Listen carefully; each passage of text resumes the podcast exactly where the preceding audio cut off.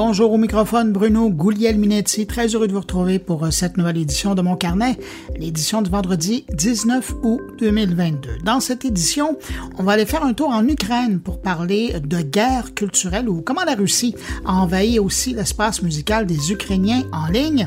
On va parler de désinformation avec une des auteurs d'un nouveau livre à paraître sur le sujet et on va parler du Milo Guide, une application qui veut promouvoir les commerçants québécois auprès des consommateurs québécois. Jean-François Poulet est là avec une invitée. Il rencontre une auteure qui s'intéresse aux interfaces conversationnelles. Alors voilà pour le contenu de cette édition. Euh, maintenant, je prends un instant, comme d'habitude, pour saluer cinq auditeurs de mon carnet. Salutations à David Chevalier, Pavel Diallo, Montisol Steven, Normand Jean et Yannick Dufresne. À vous cinq, merci pour votre écoute et puis merci à vous, que je n'ai pas nommé, mais qui m'accueillent en ce moment entre vos deux oreilles. C'est vraiment apprécié. Et à tous, je vous souhaite une excellente écoute.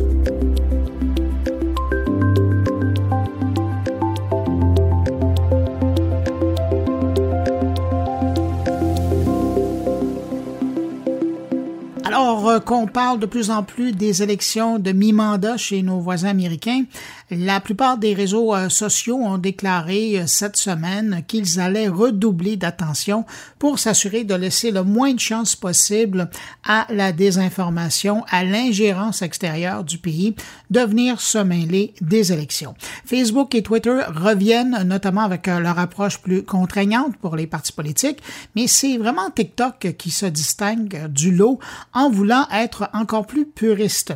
Euh, la plupart des plateformes vont interdire la pub politique pendant la campagne, comme par le passé, mais chez TikTok, on va également surveiller de très près les influenceurs qui pourraient être tentés d'accepter des cachets en échange de relais euh, de messages auprès de leurs abonnés pour un parti ou une association qui veut faire la promotion d'un candidat ou d'une cause. Cette attention toute particulière auprès des influenceurs vient du fait que depuis octobre 2019, la publicité à caractère politique est interdite sur TikTok, mais la plateforme avait observé lors des élections de 2020 euh, que certains influenceurs avaient été rémunérés. Bref, chez TikTok, on ne veut plus revoir ce type de pratique et euh, on va être euh, très sérieux et très sévère sur le sujet. De leur côté, Twitter et Facebook vont encore travailler avec des boîtes de vérification des faits, tout comme TikTok d'ailleurs, pendant la campagne et vont faire usage, comme lors de la pandémie, de bandeaux pour alerter les lecteurs lorsqu'ils verront des publications qui proposent des faits alternatifs ou des faits qui sont totalement faux. Grosse nouvelle cette semaine dans le secteur du commerce en ligne au Canada, alors que la compagnie de la baie du Son a annoncé qu'elle allait faire vivre la marque Zellers dès l'an prochain avec la mise en ligne d'un site marchand sous la bannière Zellers. Ça, c'est dix ans après la fermeture des magasins au pays. Au plus beau jour de Zellers, la chaîne comptait plus de 350 magasins à travers le Canada et offrait aux consommateurs des produits à bas prix. Mais l'arrivée de Walmart dans le paysage commercial canadien a eu raison de la marque. Selon du le nouveau Zellers en ligne offrira un parcours d'achat numérique qui puise dans la nostalgie de la marque. Et dans le contexte d'une économie plutôt difficile pour bien des foyers, ben, si le nouveau Zellers conserve sa politique de bas prix, disons que le commerce a de bonnes chances de retrouver une clientèle à la recherche de bonnes affaires. TikTok n'inspire pas seulement les plateformes de méta, je pense ici à Instagram et Facebook, mais il semble que le cybermarchand Amazon s'intéresse aussi au format, à l'approche de TikTok et sera en train de tester cette approche en interne sur son application. Amazon voudrait utiliser une approche vidéo à la TikTok pour proposer des produits à ses utilisateurs, vidéo que les consommateurs pourraient ensuite partagé, notamment sur les médias sociaux. Sur la version test de l'application d'Amazon, je rajoute toujours à l'interne, en cliquant sur un certain logo, une enfilade de vidéos apparaît à l'écran dans le style de TikTok et comme avec TikTok, on peut défiler sans fin pour découvrir une panoplie de produits qui nous sont proposés en lien avec nos intérêts. Sur ces vidéos, on retrouve dans l'interface des boutons pour aimer, pour partager évidemment pour acheter. Il faut croire que l'approche euh, de vidéo en défilement à l'infini rapporte gros à TikTok. Hein. Récemment, je voyais une étude de la firme Sensor Tower qui disait que les utilisateurs de TikTok passaient deux fois plus de temps sur TikTok que les utilisateurs, par exemple, sur Instagram et Facebook. Triste nouvelle en provenance de chez Snapchat. Après seulement quatre mois d'existence, le petit drone jaune Pixie se voit remercié. Snap avait lancé le petit drone au printemps dans l'espoir de développer un nouveau marché auprès de ses utilisateurs qui aiment les selfies. Euh, le petit drone avait l'avantage d'être vraiment simple d'utilisation. Pixie n'avait pas de télécommande à apprendre à utiliser. Vous le lanciez dans les airs, et, euh, il vous reconnaissait, filmait une séquence qu'il vous envoyait aussitôt sur votre téléphone. Mais il semble qu'une panoplie de problèmes techniques euh, ait mis cours à sa vie, même si j'ai vu ici et là des résultats fort intéressants de l'utilisation du petit drone jaune Pixie. Sur le site de Snap, le Snap Pixie est toujours disponible au prix de 229 dollars américains, probablement jusqu'à épuisement des stocks. Et pour terminer cette brève revue de l'actualité numérique de la semaine, je termine avec cette info qui vient du fabricant Adidas qui poursuit le développement de sa ligne de casques d'écoute en lançant un tout premier casque audio Bluetooth. Et je vous en parle parce que le RPT02 Sol, c'est le nom du modèle, a quelque chose d'inusité qui sera vraiment apprécié par les coureurs ou les sportifs en général qui voudront l'utiliser. Il se charge à l'énergie solaire. Et je dis énergie solaire mais le fabricant allemand dit que la lumière artificielle serait aussi efficace pour profiter d'une autonomie infinie du casque. Et pour les sportifs de nuit, parce qu'il y en existe, Adidas a prévu le coup. Hein. Le casque propose une autonomie de réserve de 80 heures si vous êtes loin de toute source de lumière. Et on peut contrôler le casque à l'aide des assistants vocaux, mais attention, pas de fonction de réduction active du bruit. Le casque se vend présentement au prix de 325 dollars canadiens. Ça va bientôt faire 180 jours que la Russie a envahi l'Ukraine. Jusqu'à maintenant, je vous ai parlé de cette guerre sous un angle technologique, euh, sous l'angle de la cyberguerre. Eh bien, cette semaine, je veux vous présenter un autre angle du conflit, celui de l'envahissement russe de l'espace musical des Ukrainiens en ligne. Une communauté d'experts de données en Ukraine a fait une analyse des services de musique en ligne pour découvrir comment la musique russe y était omniprésente au début de la guerre et comment, euh, chez certains, ça commence à changer, mais pour d'autres, plateforme, et on parle de gros joueurs, comment la musique russe demeure forcée aux oreilles des Ukrainiens? Pour parler de cette situation, j'ai rejoint un peu plus tôt Artem Starosek.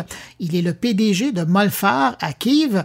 Je vais vous présenter à l'instant notre conversation avec traduction, mais si vous souhaitez entendre l'intégrale en version anglaise, vous pouvez la trouver en bonus sur la chaîne de Mon Carnet, sur la plateforme d'où vous écoutez présentement cette édition, ou encore en passant par le blog moncarnet.com. Voici l'entrevue. Artem, je vous rejoins à Kiev. Première question, comment vous portez-vous? Comment se porte votre équipe? Merci, euh, nous allons plutôt bien parce que la plupart de mon équipe se trouve à Dnipro. Donc, euh, pour le moment, euh, tout va pour le mieux. Merci. Molfar, aujourd'hui, quand on va sur votre site web, on voit que vous faites beaucoup d'informations par rapport au conflit dans le militaire, dans les industries, la vérification d'individus. Est-ce que avant euh, la guerre, euh, Molfar était toujours dans le même domaine ou vous faisiez autre chose? Ah, nous travaillons depuis 2014 et nous faisons, nous faisons déjà à peu près la même chose que ce que nous faisons aujourd'hui. Donc avant la guerre, nous étions une, une entreprise de consulting non habituelle nous utilisions euh, des sources euh, donc open source, donc de des sources ouvertes et euh, Google Media. Nous avions des clients du secteur financier, des avocats et des technologies de l'information des entreprises liées au domaine de l'informatique. Voilà. Et nous avons un petit nombre de clients qui viennent du secteur militaire. Donc pour le moment, il y a la guerre et nous devons être là. Quand on regarde euh, votre travail, et vous venez de le dire, vous faites beaucoup de, militaires, mais vous vous intéressez aussi à d'autres champs, notamment la musique. Et quand on regarde euh, la dernière étude que vous avez publiée, euh, l'analyse, vous avez vu que sur les plateformes de musique les plus populaires en Ukraine, après six mois de guerre, il y a encore énormément de présence des artistes russes sur le palmarès. Euh, j'aimerais dire que c'est la situation aujourd'hui est assez différente de ce qu'on avait il y a quelques mois, euh, parce que euh, il y a quelques mois, on avait encore sur certaines plateformes entre 70 et 80 de d'artistes russophones. Par exemple, aujourd'hui, on commence déjà à avoir du changement parce que sur YouTube Music, on va avoir seulement 12% d'artistes russophones et sur Deezer entre 2 et 3 seulement d'artistes russophones. Donc la situation change, mais malheureusement change assez euh, doucement. Alors euh, je pense que la raison principale à cela, c'est que euh, il y a beaucoup de propagande russe, qu'ils investissent beaucoup sur le soft power russe, notamment dans le domaine de la musique. Deuxièmement, je pense que d'un point de vue culturel, euh, euh, la musique est très importante et que si on arrêtait d'écouter de la musique russe, ça arrêterait euh, d'une certaine façon en, partie la guerre, parce que la culture est très liée, bien sûr, à la guerre. Quand on regarde les chiffres que vous publiez, on a l'impression que c'est YouTube Music qui semble le mieux illustrer l'intérêt des Ukrainiens au fil des semaines. Est-ce que je me trompe? Uh, Donc, je pense que euh, on, peut voir le changement principal à propos de ce sujet sur YouTube Music. Euh, c'est sûrement dû à l'utilisation des vidéos. Alors, euh, en fait, avant la guerre, il faut savoir qu'il y avait beaucoup de vidéos sur YouTube qui étaient liées à des interviews de russophones. et je pense que ça a influencé YouTube Music dans le sens où aujourd'hui, on va avoir beaucoup d'internautes qui vont utiliser YouTube, mais des internautes cette fois-ci ukrainophones. Et ça va influencer donc l'utilisation de YouTube Music. Alors, je pense que euh, c'est lié à la question précédente. Euh, il faut savoir que euh, toutes ces plateformes n'ont pas de bureau en Ukraine. donc, par exemple, souvent, le, bureau était à Moscou. Donc maintenant, on va avoir des bureaux en Pologne, par exemple, pour Shazam, Spotify ou encore Apple Music. Mais à l'inverse, quand on regarde Spotify, on a l'impression que eux font pas beaucoup d'efforts. Vous dites même qu'une chanson sur deux dans le top 10 ukrainien de Spotify est encore une chanson russe. Euh, oui, je pense que c'est vrai. Alors, je pense que le problème vient que de la part de Spotify, nous n'avons pas de contenu créatif. Deuxièmement, je pense que la situation avec Spotify change tout de même parce que euh, maintenant, on va avoir à peu près 60% de contenu créatif russophone je pense que troisièmement aussi, il faut savoir que Spotify a été bloqué en Russie et euh, Spotify était assez populaire en Russie. Donc, euh, il est possible tout simplement qu'il y ait beaucoup de Russes qui changent leur région euh, par défaut sur Spotify et que dans les résultats ukrainiens, on ait accès en fait aux résultats de beaucoup d'auditeurs russes. En vous écoutant, j'ai l'impression qu'avant d'envahir le territoire, les Russes ont envahi le monde de la musique en Ukraine. Yes, that's right. Oui, euh, il faut savoir que avant le début de la guerre, donc en, Ukraine, euh, donc on entendait euh, de la musique russe dans la plupart des lieux publics. On entendait par exemple dans les magasins, également dans les concerts. Euh, mais euh, au début de la guerre, le gouvernement ukrainien a mis en place une nouvelle loi. Alors, euh, il faut savoir donc que cette loi interdit de jouer de la musique russe dans les lieux publics. Donc, il va falloir encore attendre un petit peu pour mettre à jour nos résultats. Donc peut-être qu'après euh, euh, six mois, on va avoir euh, du changement grâce à cette nouvelle loi. Je voulais prendre un exemple. Par exemple, dans l'industrie cinématographique, en 2014, après l'invasion de la Crimée, il y a eu une loi similaire qui a été prise donc pour l'industrie cinématographique. Par exemple, le gouvernement ukrainien a distribué des prix cinématographiques donc euh, la situation a, beaucoup changé. Donc il y a une nouvelle balance entre euh, films euh, russes et films ukrainiens suite à cette loi. On a des films historiques de grande qualité, des films qui sont plutôt cool. Euh, on va avoir, euh, on espère que euh, donc cette loi côté musical fasse à peu près la même chose, que ce soit par exemple pour avoir des fans de musique ou des, des festivals de musique ukrainiens plutôt intéressants et connus. on pourrait aussi avoir, par exemple, plus d'argent donné aux écoles de musique. Donc, on attend de voir ce que ça peut donner. Est-ce que dans votre étude, Artem, vous avez eu le temps ou vous avez eu l'occasion de parler avec des gens de l'industrie euh, de la musique en Ukraine. Comment eux vivent euh, cette réalité? Hmm, Alors maintenant, je ne peux pas vous en dire plus. On attend euh, plus de publications de notre côté. on, a, on a publié certains résultats dans un média, mais on, attend, la situation va évoluer par la suite. Autre question dans le même sens, est-ce que vous avez contacté les services comme Spotify ou euh, YouTube Music pour avoir leur point de vue, leur explication? Uh, Alors, on a essayé de contacter les différentes plateformes musicales. Euh, on est passé par exemple par les réseaux sociaux, sur Instagram, euh, euh, par DM. On a essayé de les, euh, de les contacter, mais euh, pour le moment, on n'a pas eu de réponse positive. Quelle est pour vous, Artem, la prochaine étape? Qu'est-ce que vous espérez en publiant cette, ces chiffres-là? Alors, c'est une question très intéressante parce que on s'était pas attendu en fait au fait que notre, notre étude devienne aussi populaire et donc on va voir ce qui se passe par la suite. Alors, euh, on va faire euh, une mise à jour donc euh, de cette enquête dans les mois à venir, donc que ce soit dans six mois ou un petit peu plus. D'un point de vue culturel, donc avant on avait fait des études sur les musées ukrainiens, notamment sur les musées ukrainiens qui avaient été endommagés par les bombardements russes, pour savoir combien d'argent était nécessaire à la reconstruction de ces musées. On pense aussi euh, faire de nouvelles enquêtes, notamment sur l'industrie cinématographique en ligne. Il y a beaucoup d'Ukrainiens qui regardent ces euh, plateformes donc euh, en ligne qui proposent des films à la demande et on aimerait faire une analyse de ces plateformes pour voir ce qu'il en est. Euh, on aimerait aussi faire une analyse donc de tous euh, les systèmes euh, de chat, donc notamment la messagerie Telegram. Il faut savoir qu'elle est très populaire en Ukraine et on aimerait s'intéresser aux stickers, donc tous les, les stickers qui peuvent être envoyés. Il faut savoir que ces stickers peuvent être des éléments de propagande. En fait, il faut savoir que n'importe qui peut créer son propre sticker sur Telegram et ils peuvent l'envoyer à un nombre considérable de personnes.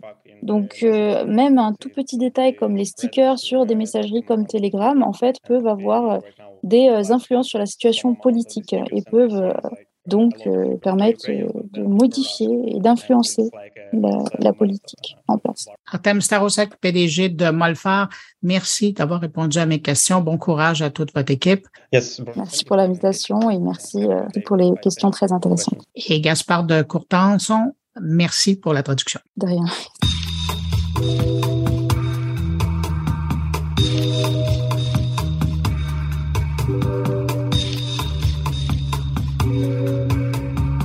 Le collectif Crypto-Québec va publier le 7 septembre prochain un nouvel ouvrage qui s'intéresse à la désinformation de tous les jours qu'on croise sur les réseaux sociaux et plus particulièrement depuis les deux années et demie qu'on vient de passer. Avec On vous trompe, c'est le titre de l'ouvrage publié aux éditions Tricaré, le groupe de cybervigilants québécois veut aider la population à mieux comprendre le phénomène et aussi à offrir des outils pour mieux se protéger devant cette menace de plus en plus présente. Pour en parler, j'accueille une des co-auteurs du collectif Crypto Québec, Catherine Dupont-Gagnon, une spécialiste du marketing numérique reconvertie à la cybersécurité ces dernières années. Bonjour Catherine Dupont-Gagnon. Bonjour. Avant qu'on rentre dans le vif du sujet et parler du livre, question de placer la table. Crypto Québec, qu'est-ce que c'est? Euh, ben, on est un organisme à but non lucratif euh, dont la mission, en fait, c'est tout ce qui touche euh, la vie privée, la littératie numérique, la sécurité en ligne, etc.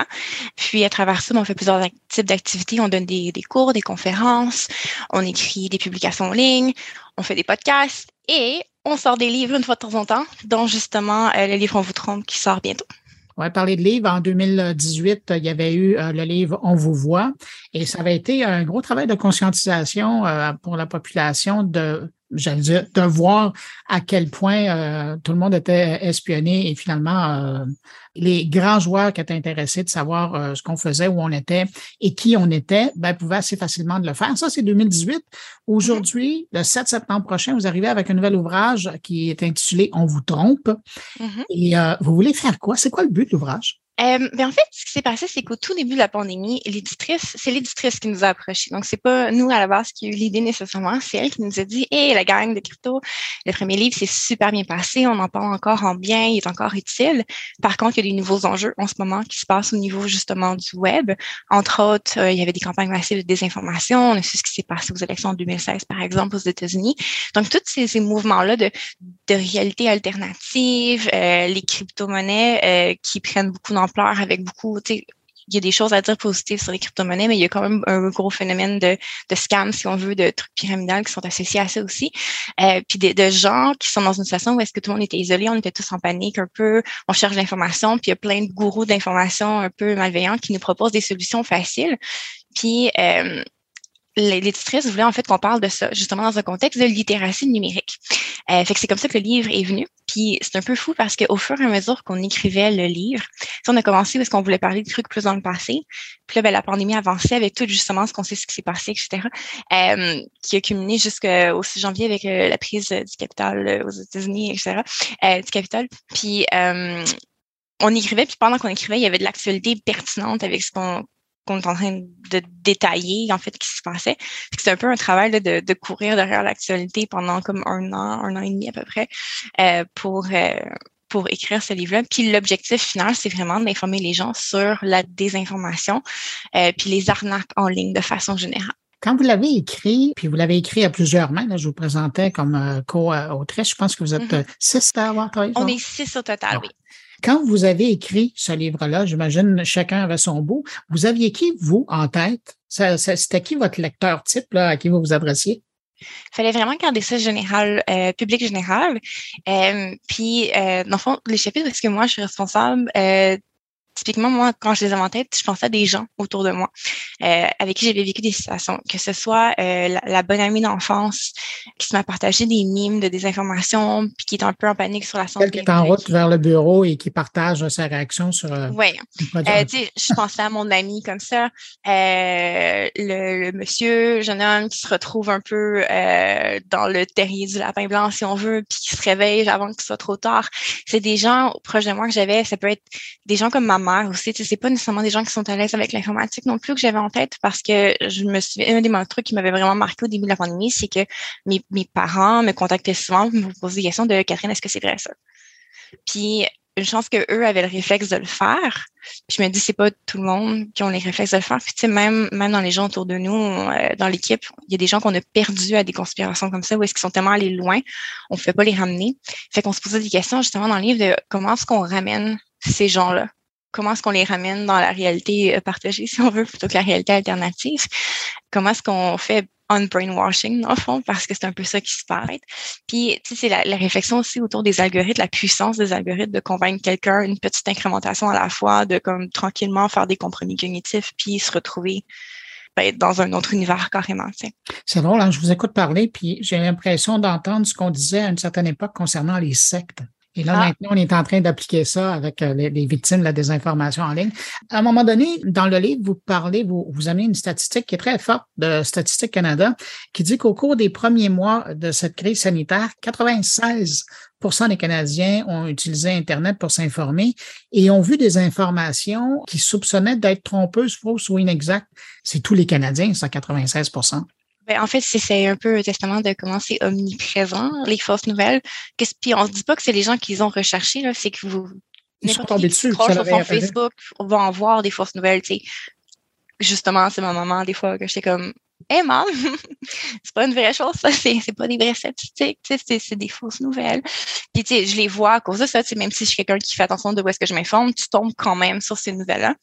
Le danger, c'est qu'elles sont de plus en plus bien peaufinées, de plus en plus, avant, mettons, c'était facile de voir un, spam courriel parce que c'était une histoire à d'un prince nigérien obscur, il y avait des erreurs de grave, ça faisait aucun sens. Mais maintenant, toutes ces arnaques-là sont vraiment bien craftées. Euh, les sites ont l'air légitimes, il y a des designers graphiques qui travaillent dessus, il y a de la correction. C'est vraiment mieux travailler parce qu'il y a beaucoup d'argent qui se fait au travers de ça. Tu sais, veux, veux pas, l'Internet, c'est une compétition de regard et d'attention. Puis, ben, tout le contenu négatif va attirer l'attention, right?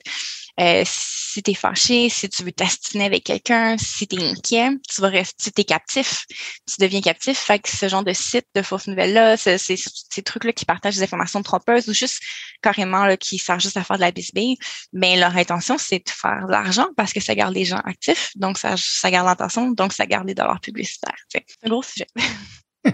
Ah, ben, c'est énorme comme sujet. juste euh, dans ce que vous mentionniez, il y a justement il y a tout ce qui est hameçonnage, mais c'est pas le sujet de, de, votre livre, mais ça aussi, c'est ça pourrait, on pourrait en parler longtemps. Là. Mais ben, ça fait partie de l'écosystème des arnaques en ligne. Puis justement, ces réflexes-là que en, en, si vous travaillez en entreprise, puis que des, des cours de sensibilisation à tout ça, les cours justement vont souvent dire, tu sais, comme si de une réaction émotive trop forte, un courriel, il y a peut-être quoi de louche? Est-ce qu'il y a une urgence? Est-ce qu'il y a un, genre, il faut agir maintenant?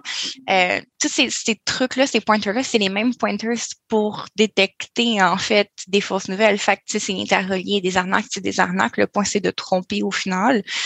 Euh, pas se tromper pour généralement des des trucs financiers ou des fois politiques, mais tu sais, au final, ça reste la tromperie en ligne, puis il y a quand même une relation entre les deux. C'est les mêmes tactiques, euh, c'est de l'ingénierie sociale, c'est les mêmes pistes de solutions pour les repérer. Je vous ramène dans le livre. Euh, à un moment donné, je trouve ça intéressant, vous faites, puis c'est un bon chapitre, ça, vous faites la nuance entre la mésinformation et la désinformation. Puis ça, c'est intéressant. Ça revient à l'exemple que vous donniez de quelqu'un que vous connaissiez. Il y a des gens qui ont fait de la désinformation, ben, mais à quelque part, bien malgré eux. Oui, mais dans ce cas-ci, c'est ça, c'est la mésinformation. La différence étant, euh, c'est l'intention qui compte, en fait. Euh, fait que, brièvement, si, si, mettons, ma maman partage par erreur euh, un truc qu'elle a vu de quelqu'un de confiance, puis que ça, c'est une nouvelle fausse, ma mère fait pas de la désinformation, elle fait de la mésinformation. C'est différent parce que, tu sais, elle, elle le sait pas. Elle croit sincèrement que c'est vrai, donc elle partage avec la meilleure intention du monde cette information-là parce que, tu sais, mettons, dans les du livre, on parle d'un médicament là, qui, qui est un peu euh, publicité de façon négative pour pousser un médicament naturel pas approuvé par Santé Canada. Puis, c'est la personne qui partagerait ça, sincèrement, c'est parce qu'elle aime les gens autour de elle, puis elle veut être sûre que personne ne soit en danger, puis elle le cru sincèrement à l'annonce. Versus la désinformation, c'est vraiment des campagnes organisées, que ce soit par des agents étatiques ou des agents commerciaux. Hein, ça peut être aussi euh, du dark PR, ça existe aussi. Puis, euh, le point, c'est de les gens qui écrivent les nouvelles savent pertinemment, en fait, que la nouvelle, elle est fausse, mais la, il la propage dans le but de convaincre d'autres gens de cette fausse nouvelle-là. Puis, euh, tu sais, c'est ça, c'était, cette histoire entre autres, elle est inspirée d'un article qui était linké, en fait, qu'un un whistleblower, au milieu de la pandémie, à peu près, un peu après que le vaccin soit sorti.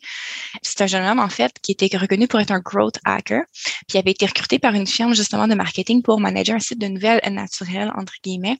Puis, eux faisaient de la, désinformation carrément, puis lui, il était en conscience de cause, puis, tu sais, le but, c'était de vendre des trucs, des causes naturelles, il y avait des sites affiliés, blablabla. Puis lui, il poussait de la grosse convention anti-vaccin, alors que dans les faits, le, le dude est vraiment comme pas anti-vaccin du tout. Là. C'est le point, c'était, lui, il avait juste un objectif commercial en tête, puis il faisait sa job. C'était juste une job. Puis il a comme cliqué que c'était wrong, qu'est-ce qu'il est en train de faire, parce que son père, qui était vulnérable, a refusé le vaccin. Là, lui, s'assigner avec son père, mais papa, il faut, tu prennes ton vaccin, c'est important. Puis son père de lui citer des articles que lui-même avait écrits ou avait commandés pour le site web comme preuve que le vaccin est dangereux puis que les pharmaceutiques cachaient des choses. Puis ça y a comme réalisé qu'il y avait comme des conséquences réelles à la désinformation qu'il créait. C'était pas juste des dollars dans son compte de banque. À la fin, il y avait des gens qui étaient impactés, dont son propre père qui était rendu déconnecté de lui, là, puis il y a eu une grosse chicane, puis il a perdu contact avec son père à cause de ça. Fait qu'il est sorti dans l'actualité justement pour euh, siffler l'alerte là-dessus. Euh, malheureusement, l'impact a été relativement minime parce que... Le mal avait été euh, fait. Oui, le mal est déjà fait. Mais c'est comme quand même une histoire flagrante, je trouve, qui représente un peu la différence entre la désinformation puis la mésinformation. Puis il y a aussi un élément, et ça, ça sort clairement dans votre livre, c'est tout le facteur des données, des données mm-hmm. générées, euh, des données qui sont étudiées, qui sont programmées, qui sont utilisées par les GAFAM ou les, les groupes mal intentionnés pour nous faire voir des choses. J'aimerais ça vous entendre là-dessus. Ben, en fait, il faut partir un peu de Cambridge Analytica, qui était comme le gros scandale, est-ce qu'on sait qu'il y a eu une influence sur les élections américaines parce que les gens avaient, les enfants, à partir des données collectées sur Facebook, il y avait pu avoir des profils psychologiques très profonds qui avaient, qui avaient été développés. Puis, c'est, moi, je suis une ancienne personne de marketing, justement, où est-ce que je faisais juste des campagnes marketing comme ça. Puis, comme c'est fou la quantité de choses qu'on peut cibler. Puis ça, c'était euh, plusieurs années à ce point-ci, fait que j'assume que c'est encore plus avancé maintenant. Mais déjà, à l'époque, c'était effrayant. Puis, cette expérience-là en marketing, c'est une des raisons pour lesquelles j'ai passé en cybersécurité, en fait. De justement la, la outrance que j'avais par rapport au fait que, mais voyons, comme on collecte donc des choses sur les gens, tu sais. Euh, c'est ça l'affaire, c'est que travaillant des profils psychologiques très avancés sur des gens, on peut déterminer sur quoi ils vont être vulnérables, c'est quoi leurs trigger points. Puis à partir de ça, on peut bâtir des campagnes là, vraiment de nichées très, très, très pointues pour manipuler les gens psychologiquement. il y a plein d'études scientifiques qui démontrent qu'on est relativement facile à influencer comme, comme personne humaine.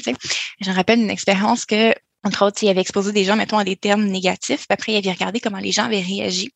Puis, tu sais, le test, c'était d'aller faire chercher deux autres personnes dans un corridor pour leur dire, ah, c'est à ton tour. Puis, dans le fond, c'est euh, le, la personne ne savait pas, mais les deux personnes étaient un, recherche, un, des chercheurs faisait partie de l'expérience.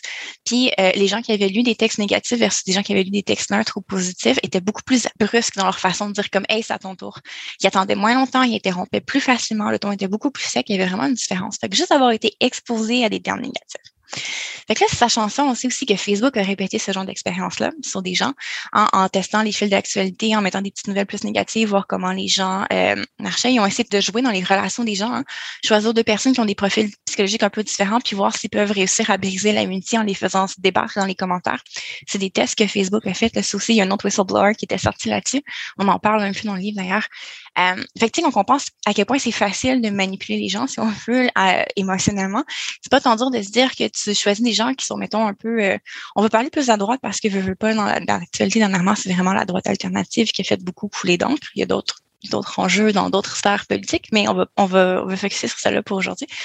Euh, ou est-ce que si, mettons, tu sais, quelqu'un est un peu centriste, tendance droite, puis il croit beaucoup en l'individualité, beaucoup dans le fitness, ben là, tu peux aller jouer sur des trucs un peu de, de choix individuels, de santé, puis tu peux les, les faire glisser doucement dans, dans le, les pensées mainstream vers des trucs un peu plus de d'extrême. Puis la pente de radicalisation, elle est quand même euh, étudiée, puis euh, il y a plein, plein, plein d'études qui démontrent comment il y a de la radicalisation qui peut s'opérer sur toutes les plateformes YouTube, Facebook, etc. Puis c'est les algorithmes qui collectent ces données-là en sachant exactement qui on est, qu'est-ce qu'on aime, qu'est-ce qui nous fait réagir, qu'est-ce qui nous fait poser, où est-ce qu'on regarde les, publicités, quand est-ce que quand il y a une publicité, on la regarde un peu plus, etc. Puis chaque micro-décision qu'on fait comme ça sur chacune de nos plateformes sont collectées. Rajouter à ça que les sites se parlent entre eux, partagent les données, vendent à des tiers parties, il y a des tiers parties qui collectent, etc. Ça fait qu'il y a des écosystèmes géants de données qui nous connaissent peut-être mieux qu'on se connaît nous-mêmes. D'ailleurs, il y a beaucoup d'histoires cocasses là-dessus sur Internet où est-ce que justement des gens qui se rendent compte que TikTok avait deviné avant eux qui étaient gay, par exemple, parce qu'il leur proposait du contenu justement LGBTQ, puis là, ben, ils se rendaient compte, mais voyons pourquoi j'ai juste ça, puis la réflexion de ah, oups, ok. Euh, pareil avec les gens qui se rendent compte que dans le fond, ils sont d'un trouble ADHD depuis des années, puis finalement, c'est parce que l'algorithme était comme hey, t'as clairement un problème. Puis là, ben, la personne se rend compte qu'effectivement, elle fait le diagnostic. Puis, je veux pas, c'est un peu ça. Fait que, les algorithmes savent des fois un peu avant nous. Il y a des cas aussi de, de, de femmes qui sont qui reçoivent des, des, paquets cadeaux comme quoi félicitations pour ta grossesse, puis ils savaient même pas encore qu'elle est enceinte. Euh, puis c'est carrément juste l'algorithme qui était comme ah elle a googlé telle chose, elle a fait tel truc. Statistiquement parlant, c'est probablement ça. Puis justement avec le big data puis l'intelligence artificielle qui devient de plus en plus smart, de plus en plus euh, capable d'analyser de façon profonde les choses avec les learning machines qui vont justement développer des patterns puis apprendre d'eux-mêmes. Ça fait que ces données-là vont devenir de plus en plus faciles à exploiter, de plus en plus faciles à comprendre. Puis déjà, on a un problème justement de comment les gens se font manipuler rapidement. Ah, fait qu'on a un gros challenge devant nous pour la littératie numérique puis la vie privée, justement, puis apprendre aux gens à se défendre contre ces choses-là, qui est quand même un des gros objectifs du livre comment se protéger, comment protéger nos proches aussi. Euh, fait. Ben, ben c'est ça. On a comme une responsabilité à prendre en main de se protéger. Et d'ailleurs, vous donnez des outils. Je vais, revenir là-dessus après. Mais ce, qui est clair aussi dans ce que vous dites, c'est qu'il faut protéger ses proches euh, mm-hmm. vulnérables. Euh, d'ailleurs, euh, vous l'avez mentionné quelques fois, on salue votre mère si elle écoute. Mais donc, c'est ça, il y a beaucoup de gens qui à qui on pense pas nécessairement quand on pense à l'Internet, l'utilisation de l'Internet, mais ils le font maintenant. La pandémie a accéléré d'ailleurs un peu fait disparaître la, la, la, fissure numérique. Là, tout le monde maintenant utilise l'Internet, mais il y a des gens qui on pense pas quand vient le temps de parler de désinformation. On va penser à eux quand on parle d'hameçonnage. Ben, la désinformation, on y pense pas nécessairement. Et donc, vous, vous attirez l'attention là-dessus. On a tendance à, penser automatiquement les personnes plus âgées, mais c'est pas nécessairement vrai non plus. Euh, dans mon expérience, j'ai brièvement enseigné dans un, niveau collégial euh, avant la pandémie, justement. Euh, puis un des trucs qui m'avait vraiment marqué, c'est à quel point les jeunes, on parle Z de très jeunes, euh, savent pas se servir d'un ordinateur dans ma classe, c'est un problème fréquent où est-ce que... Un téléphone, oui, mais un ordinateur, non. Exactement. Fait que, mettons, je leur disais, OK, il faut que vous m'envoyez le travail par courriel, mais il n'y avait pas la compréhension de comment passer l'ordinateur. Fait qu'il se l'envoyait sur son téléphone, puis après, il me le réenvoyait par courriel. C'était quand même cocasse un peu comme situation. Puis ça démontre que justement, tu sais, la littératie euh, technologique, ça n'a pas nécessairement rapport avec le nombre d'heures qu'on passe sur les réseaux sociaux. On peut passer 36 heures euh, sur trois jours, là, comme 12 heures par jour, let's go sur l'Internet, puis quand même pas nécessairement bien comprendre ce qui se passe derrière. Puis justement, de, de lever le voile un peu derrière qu'est-ce qui se passe nos, nos écrans. Parce que, tu sais, on voit, on voit les façades, on voit l'user face, etc. Puis c'est facile de, de comprendre ça. C'est fait pour être facile d'usage, ces plateformes-là. Mais qu'est-ce qui se passe derrière? C'est ultra complexe. Puis de lever le voile vers ça, c'est une bonne façon justement d'éduquer les gens à, à, se préparer et à se protéger mentalement, si on veut, là, de justement toutes ces tactiques de manipulation. Euh, dans le livre, je le, je le, mentionnais, puis je vais revenir là-dessus. Dans le livre, euh, moi, ce que j'ai trouvé généreux de votre part, c'est que c'était une chose de dire voici la situation, voici les problèmes, mais vous donnez beaucoup de pistes pour aider les gens à arriver à, se retrouver. Là. Il, y a, un début d'outillage. Oui, pas chaud. On est quand même des optimistes. Euh, c'est ça l'affaire. C'est facile de tomber dans la, dans la paranoïa, puis un peu le nihilisme quand tu es un peu trop en cybersécurité, puis tu dis bon, mais il faut pas tomber là-dedans parce que si tu tombes là-dedans, en fait, tu tombes dans l'apathie. Mm-hmm. Il n'y a pas de solution, puis les trucs deviennent juste pires, puis les gens ont juste baissé les bras, puis il n'y a rien à faire. Fait que garder espoir, garder euh, ouais, garder l'espoir en fait qu'on peut régler le problème, qu'on peut aider, puis qu'on peut être faire part de la solution, c'est un des motivateurs principaux. En fait, c'est pour ça qu'on est bénévole dans un organisme, là, puis qu'après nos jobs de soir, on, on se rend compte pour jaser justement comment est-ce qu'on peut aider les gens à être plus protégés sur le web. Euh, c'est parce qu'on a l'espoir, puis qu'on justement, on veut pas être apathique par rapport à ça. C'est que oui, les pistes de solutions sont super importantes pour nous on essaie de garder ça d'une façon parce que ça allait bien vivre dans le temps, fait que c'est pas super technique non plus. on, on dit pas utiliser tel logiciel, tel truc, c'est plus de comprendre les concepts généraux puis les pistes de solutions générales pour pouvoir justement garder ça adaptatif dans le temps pour que ce livre-là puisse, même s'il est né d'une situation très actuelle, qu'il puisse quand même bien vieillir, qu'il puisse toujours être utile dans le temps. Fait que oui, les pistes de solutions, être puis, tu sais, la piste de solution, elle se passe d'être sensibilisé. C'est vraiment ça, c'est de faire attention, d'être sensibilisé puis d'être conscient de ce qui se passe. pour reprendre votre conclusion, restons vigilants. Catherine Dupont-Gagnon, co-autrice euh, du collectif Crypto-Québec, euh, qui donc publie le 7 septembre prochain l'ouvrage On vous trompe. C'est aux éditions Très Carré. Merci d'avoir pris de votre temps pour répondre à mes questions. Merci de l'invitation.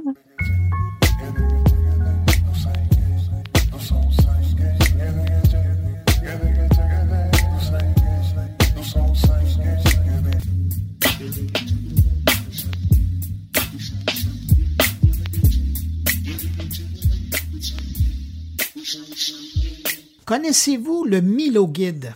C'est une application, un guide numérique qui répertorie les meilleures adresses un peu partout au Québec, tout en offrant des économies significatives à ses utilisateurs. Il y a quelques années, j'avais vu passer ça dans diverses régions du Québec, mais là, on nous arrive avec une nouvelle version plus complète. J'étais curieux d'en apprendre un peu plus sur la chose, alors j'ai invité Catherine Légaré, elle est la directrice du développement stratégique du Milo Guide, de venir nous en parler. Bonjour Catherine Légaré. Bonjour Bruno. Vous allez m'expliquer, euh, parce que Milo Guide, moi je connaissais ça autour de 2015-2016. C'était un service qui était régional, qui avait plus de présence à Montréal, si je ne me trompe pas. Et là, je vous vois revenir à l'horizon avec quelque chose de nouveau. Puis j'aimerais ça que vous nous en parliez. Alors, à Milo Guide, aujourd'hui, qu'est-ce que c'est? Oui, ben en fait, euh, si on retourne un peu en arrière, justement, Milo Guide, c'était l'ancien euh, MTA Région, donc existant depuis 2015, qui a euh, vu le jour, en fait, dans la région de la Naudière uniquement. Puis ensuite de ça, ben on a, comme on dit en bon québécois, on a expand un peu notre, territoire avec toutes les régions du Québec. Euh, MTA Région a eu un beau rebranding, en fait, en 2020 pour devenir Milo Guide. Et puis, comme toutes les belles entreprises et l'industrie du tourisme et du divertissement au Québec, on a subi un petit arrêt quelques moments. Par contre, on est toujours resté en vie en soi euh, durant ces deux euh, grosses années de pandémie. Et euh, je vous dirais qu'on est maintenant revenu à la vie depuis janvier dernier, donc ça fait quelques mois. Euh, puis, ben, Milo Guide, c'est simple. En fait, c'est un guide numérique qui regroupe toutes les, les, les, plus belles, les meilleures expériences locales partout au Québec euh, dans vraiment une vitrine qu'on propose pour notre communauté et les membres. Puis ça, ben, ça, ça offre en fait des expériences qui sont variées, autant tourisme, hébergement. Donc, on va parler des restaurants, euh, des auberges, des euh, boutiques du terroir, activités culturelles, sportives. donc, voilà, ça ressemble à ça. À l'époque, quand j'avais vu Milo, on était encore sur la vague des Groupon on était sur la vague de trouver des expériences, permettre aux gens d'avoir un premier contact, puis s'ils aiment ça, ils ah. poursuivent.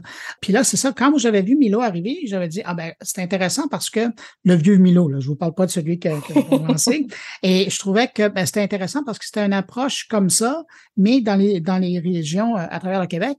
Est-ce qu'aujourd'hui, c'est Groupon qui rencontre le panier bleu? Comment vous expliquez, comment vous présentez ça? C'est vraiment, c'est vraiment une belle, euh, on dirait un beau duo, là, un, couple qui se rencontre, on dirait. euh, mais euh, en fait, comment je vais le présenter, c'est que Milo, c'est vraiment une vraie rencontre humaine entre des, un partenaire puis un client, si on veut. Donc, pour nous, c'est nos membres puis les partenaires qu'on appelle, donc les, boutiques, le, B2B, en fait. Euh, ce qui est vraiment intéressant par rapport à ça, c'est que nos, abonnés, les gens qui ont un, abonnement qui est actif, en fait, vont découvrir une économie significative lorsqu'ils vont aller visiter un partenaire pour la première fois.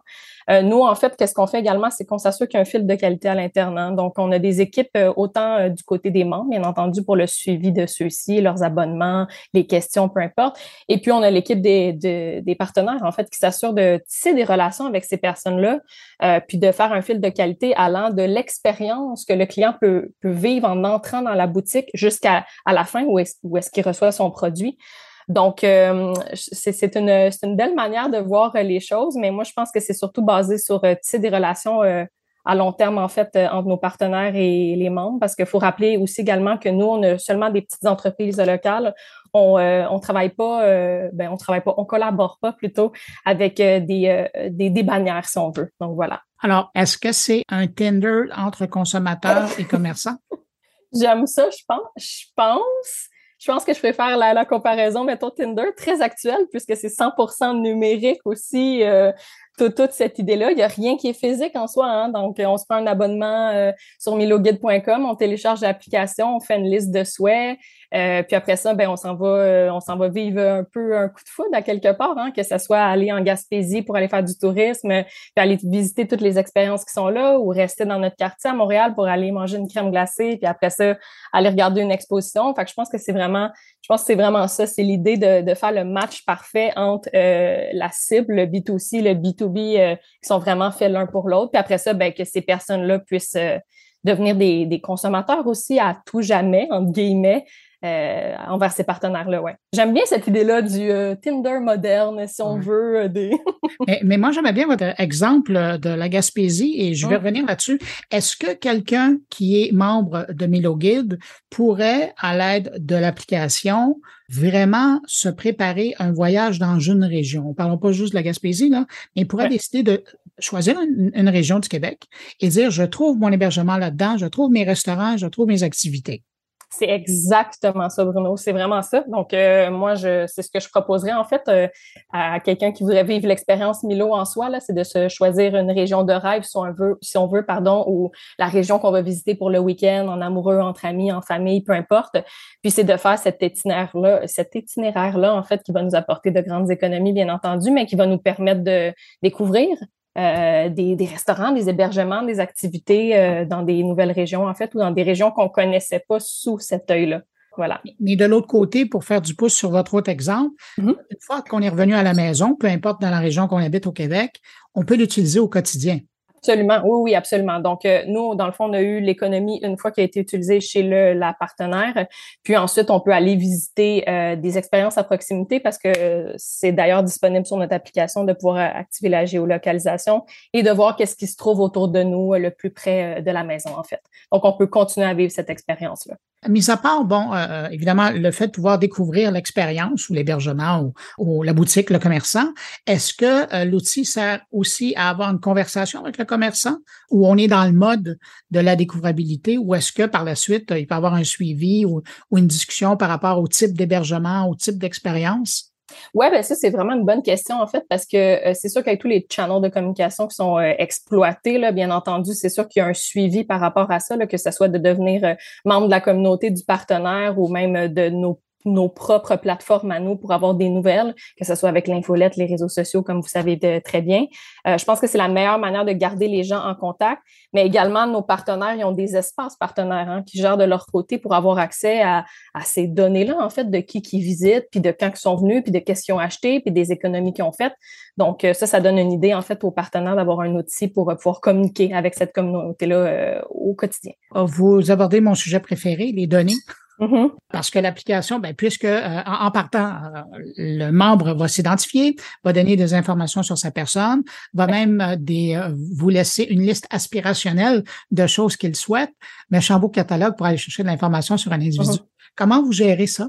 nous, ce qu'on gère, ben, comme, en fait, pour l'instant, qu'est-ce qu'on prend comme information? C'est vraiment des informations de base, soit c'est très binaire, mais le sexe de la personne, son prénom, son nom, euh, puis après ça, c'est des informations qu'on demande s'ils veulent tout simplement compléter, style la date d'anniversaire aussi. Bon, on a besoin quand même de la région pour pouvoir offrir un bon service à la personne et lui euh, proposer aussi du contenu qui est adapté à où est-ce qu'il ou elle habite.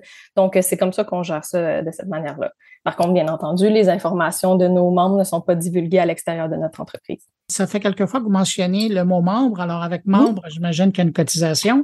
Ça ressemble à quoi les, euh, les, les tarifs autour de ça? Je pense que c'est très intéressant. En fait, on a plusieurs types d'abonnements. Donc, pour l'instant, on commence un abonnement à partir de 9 par mois. Donc, on voit ça un peu comme une formule essai découverte. Hein. On va payer 9 on va avoir accès à Milo, en fait, pour un mois.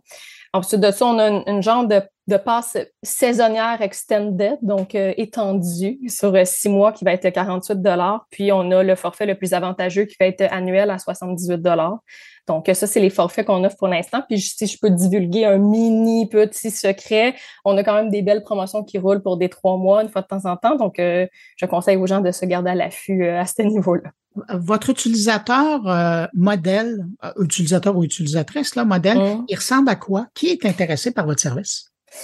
Hmm, le persona Milo typique, donc euh, une personne qui est curieuse en fait, qui est attachée à son économie puis aux produits que le, le, Québec offre en fait. Donc une personne, je dirais, qui est assez branchée. Est-ce que je veux lui donner un âge? Je ne sais pas trop, mais quelqu'un qui veut faire des économies significatives tout euh, vraiment en encourageant les, commerces locaux. Je pense que c'est surtout ça notre persona. Euh, puis voilà, quelqu'un qui a un amour pour la découverte, euh, le voyage, le tourisme. Donc, ça ressemble à ça. Alors, en terminant, quelqu'un qui désire avoir plus d'informations concernant Milo Guide, qu'est-ce qu'il fait? Il va sur le site web ou il télécharge l'application? Mmh, ben, je dirais qu'il va télécharger l'application parce qu'il va quand même pouvoir se faire une liste de souhaits. Donc, euh, je pense que c'est une belle manière de tester quand même euh, notre produit, en fait, avant même de s'abonner. Donc, moi, j'irai avec le téléchargement de l'application. On navigue un peu sur euh, cette dernière. On voit qu'est-ce qui nous plaît le plus. Après ça, ben oui, on peut aller visiter les réseaux sociaux pour s'inspirer, aller sur le Milo Mag aussi également. Puis après ça, ben, on s'en va chercher un petit abonnement pour euh, se faire plaisir ou faire plaisir à quelqu'un d'autre parce qu'on peut l'offrir aussi à quelqu'un qu'on apprécie. Donc, voilà. Bon, ben, je pense que vous venez de nous faire télécharger une nouvelle application sur le téléphone. Catherine Légaré, directrice du développement stratégie chez Milo Guide. Merci d'avoir pris du temps pour répondre à mes questions. Merci Bruno, c'est vraiment apprécié. Au revoir. Au revoir.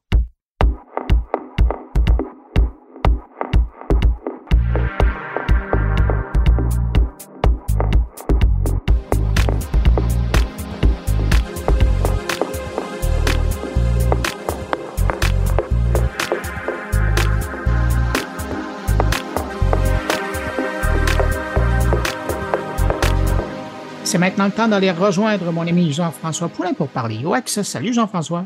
Bonjour Bruno. Euh, Jean-François, cette semaine, on parle de livres. On parle d'un livre, on parle du livre de Mike Coppen que j'ai interviewé euh, cette semaine, qui euh, est Rassure-moi, le... t'as interviewé le livre ou l'auteur? J'ai interviewé l'auteur sur son livre, effectivement.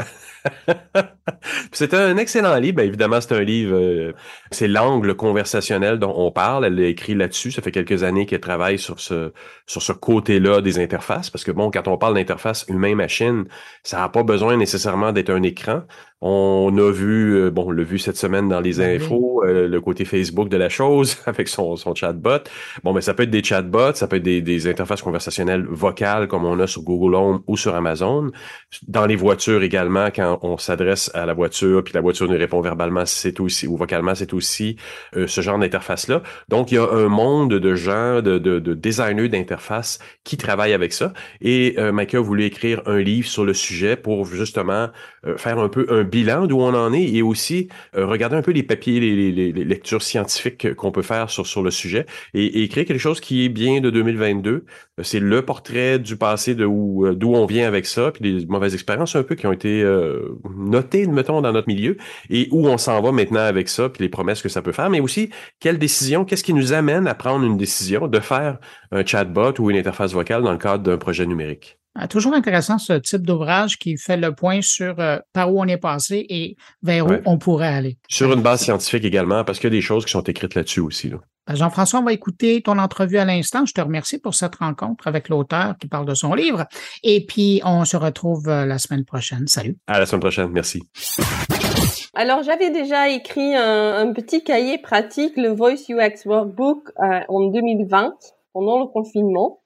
Et j'avais assez bien aimé cet exercice, euh, aussi douloureux parfois euh, que c'est, de essayer de condenser en fait euh, l'ensemble de ses pensées et de ses apprentissages, de son expérience. Mais j'avais j'avais beaucoup aimé cette expérience de, de, me dire je pourrais transmettre quelque chose parce que aujourd'hui dans dans beaucoup de projets, dans beaucoup d'entreprises, euh, l'IA conversationnelle est quelque chose qui reste assez euh, obscur, c'est-à-dire reste assez euh, lié dans dans un univers un peu euh, de mythe et de magie, c'est-à-dire euh, soit on pense que l'expérience va pas être terrible parce que par le passé les chatbots ils ont pas forcément eu une superbe réputation, soit on est dans le cas contraire où on pense que tout est magique et que tout puisse se faire automatiquement, on va nourrir en fait un algorithme qui soudainement euh, va pouvoir euh, générer euh, des dialogues et des conversations qui font sens.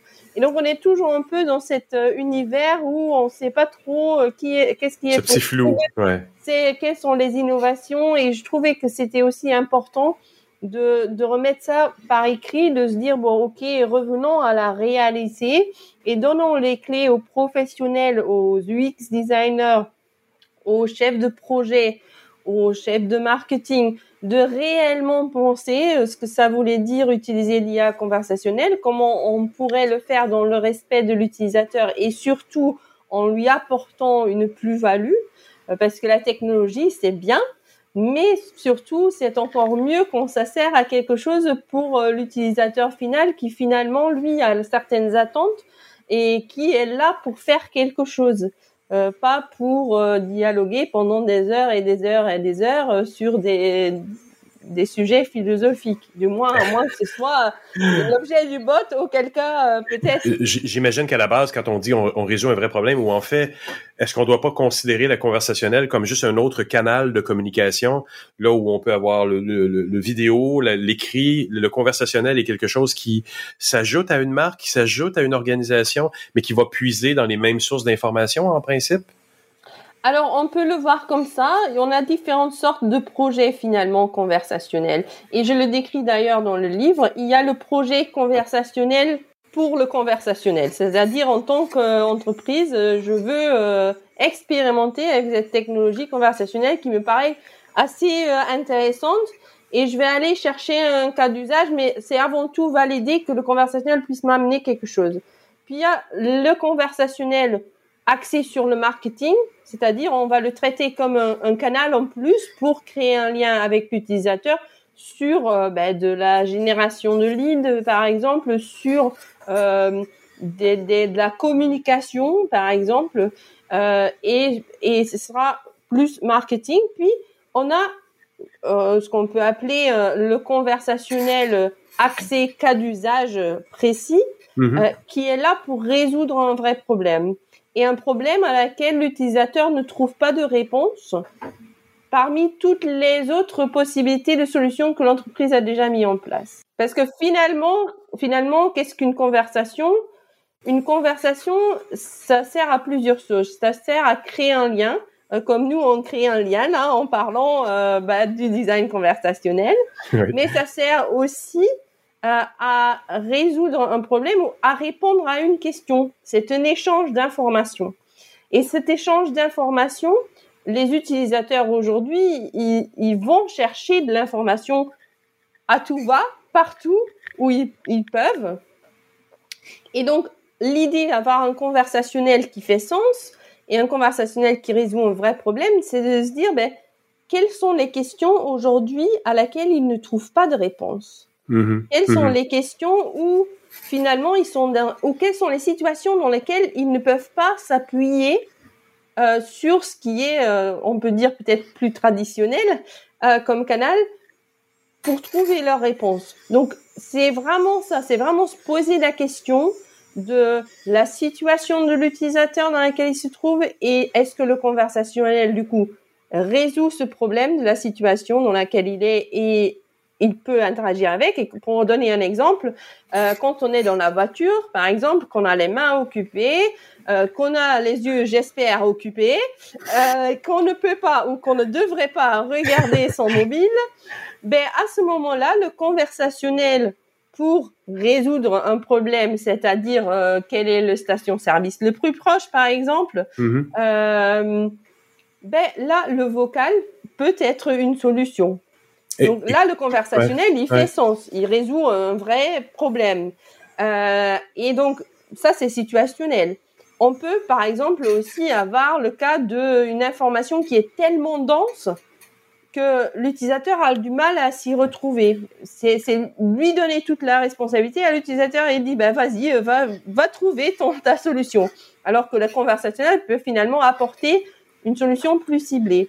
Et tout ça pour dire que le conversationnel, il fait sens quand on peut rendre les choses plus rapides, plus efficaces pour l'utilisateur à travers une conversation plutôt que tout autre canal. Donc, il y a des choses qui finalement ne devraient pas être conversationnelles. Mhm. C'est effectivement une nouvelle interface et ça peut être, euh, ça peut être dans certains cas être un canal en plus. C'est avant tout une nouvelle interface permettant à faire les choses différemment, plus efficacement dans certains cas. Mais on doit, comme pour toute l'interface, se demander est-ce que ça fait vraiment sens ou est-ce que je devais m'en tenir aux autres interfaces déjà servies aujourd'hui et qui font très bien leur boulot. Euh, par rapport à ce que tu décris, puis probablement de ce que le livre va répondre aussi, euh, les éléments qui vont déclencher le besoin d'une interface, une interface conversationnelle ne sont pas nécessairement ceux qui les déclenchent actuellement. C'est assez comme avec l'UX euh, design finalement. Il y a différents stades de maturité. Il y a mhm. des organisations qui sont très peu matures sur le conversationnel et très peu mature euh, dans l'UX et peut-être une combinaison des deux. Il y a des organisations au contraire qui sont déjà assez matures, qui ont déjà expérimenté et qui ont déjà euh, trouvé des cas d'usage qui marchaient, d'autres qui marchaient moins.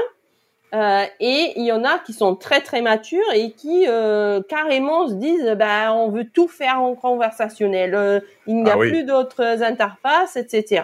Bon, ils sont assez rares ces organisations-là.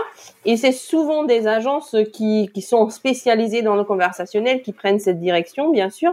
On, imagine quoi à ce moment-là quand une entreprise dit euh, pas de site, euh, pas d'app, on y va vers du conversationnel? Mais en fait, c'est le conversationnel dans ce cas-là vit euh, finalement vit finalement sur sur le site. une, une exemple un exemple d'une agence qui fait ça très bien, c'est Versa en Australie. Euh, je crois en Australie, euh, je suis pas sûre. Euh, et, et, eux, tout leur site finalement est, est, est, conversationnel. Ah Donc il y a il y a encore en fait des, des pages traditionnelles qui se montrent, mais on doit avoir la conversation. On doit, par exemple, on, on, arrive sur le site, la conversation commence et on dit, ben, je suis intéressée pour travailler avec euh, euh avec, vous. Et puis là, en fait, euh, il y a une page qui se charge et qui euh, donc du coup donne plus d'informations. Ah, oui. ou qui vous demande mais vous vous voulez travailler pour nous ou avec nous? Bah, ah, en fait c'est pour vous que je veux travailler. Ok, ben très bien. Et puis ensuite on montre la page de recrutement. Donc il y a une interaction entre les différents modes d'interaction qui qui est super intéressante Euh, mais mais c'est des, des très rares exceptions, hein, il faut dire ce qu'il y a. Mais il y a une maturité. Et parmi cette maturité, l'UX aussi a une, a une importance cruciale. Donc, c'est-à-dire, plus on aura passé du temps euh, à faire de la recherche utilisateur et à trouver le bon cas d'usage, plus on aura de chance que le conversationnel fait vraiment sens et va vraiment apporter une plus-value à l'organisation, mhm. plus on a de chance ensuite qu'on monte en maturité conversationnelle et qu'on se dise, bah oui, oh bah ça, ça a marché, ça, ça a moins marché, ok, on a appris, on va continuer. A contrario, quand on commence sur quelque chose où on va vite fait expérimenter sans vraiment se poser la question, très souvent, ce qu'on voit, ce qui se passe, c'est que il y a très peu ou pas de recherche utilisateur. On fait quelque chose, on se dit tiens, oh les utilisateurs ne l'utilisent pas, c'est bizarre. Et on se demande pourquoi. Oh, sûrement qu'ils n'aiment pas le conversationnel, donc une conclusion hâtive est tirée. Et on se dit, ben, on abandonne le conversationnel parce que finalement, on croit avoir appris que ça marche pas avec nos utilisateurs.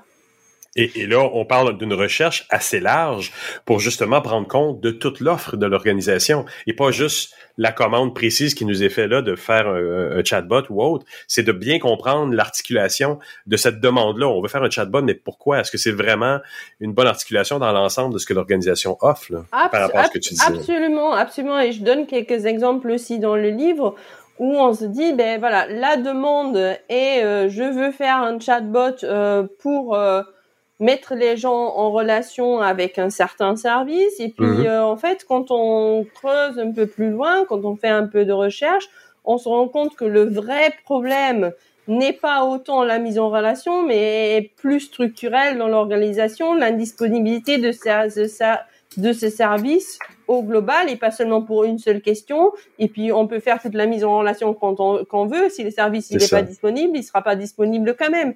Donc, dans ce cas-là, il faut faire un pivot et se dire, OK, ben, qu'est-ce, qu'est-ce, quelles sont les questions auxquelles euh, ce service il répond vraiment? Mhm. Et est-ce que quelle partie de ces questions et de ces réponses est-ce qu'on peut automatiser pour faire en sorte d'être un peu plus disponible pour finalement le public sur un créneau peut-être un peu plus large que euh, là où des agents sont disponibles? Je comprends. Donc c'est c'est toujours la recherche du cas d'usage et la recherche utilisateur qui vont faire des fondamentaux solides. Euh, c'est un peu comme si on, se disait ah ben on, va bâtir une maison, tient tous les matériaux, mais on, ne coule pas de fondation. Excellente métaphore, je l'aime beaucoup, je la, je la, garde. Et donc le livre sort à quelle date? C'est bientôt, c'est pour l'automne?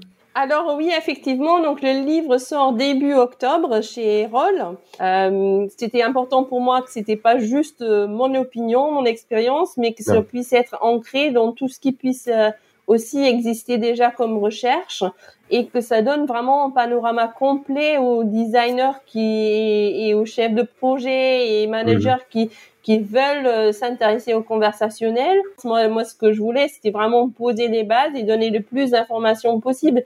Et comme je le dis aussi euh, dans, dans le livre, tous les jours, cette euh, technologie encore euh, évolue. Maïka, j'aimerais te remercier beaucoup pour cette entrevue. Ben, de rien, avec grand plaisir, Jean-François, comme toujours. Et puis, puis merci encore de, de m'avoir invité.